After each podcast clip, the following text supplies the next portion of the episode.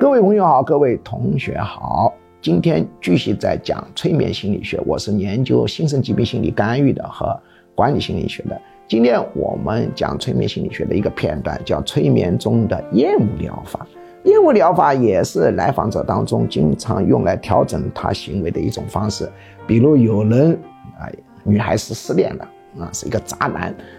把他伤得很痛苦，他念念不忘，非常痛苦，吃不下饭，睡不着觉，要让这个渣男从他脑子里面彻底啊消失，或者说基本消失啊，关键是要他讨厌这个渣男。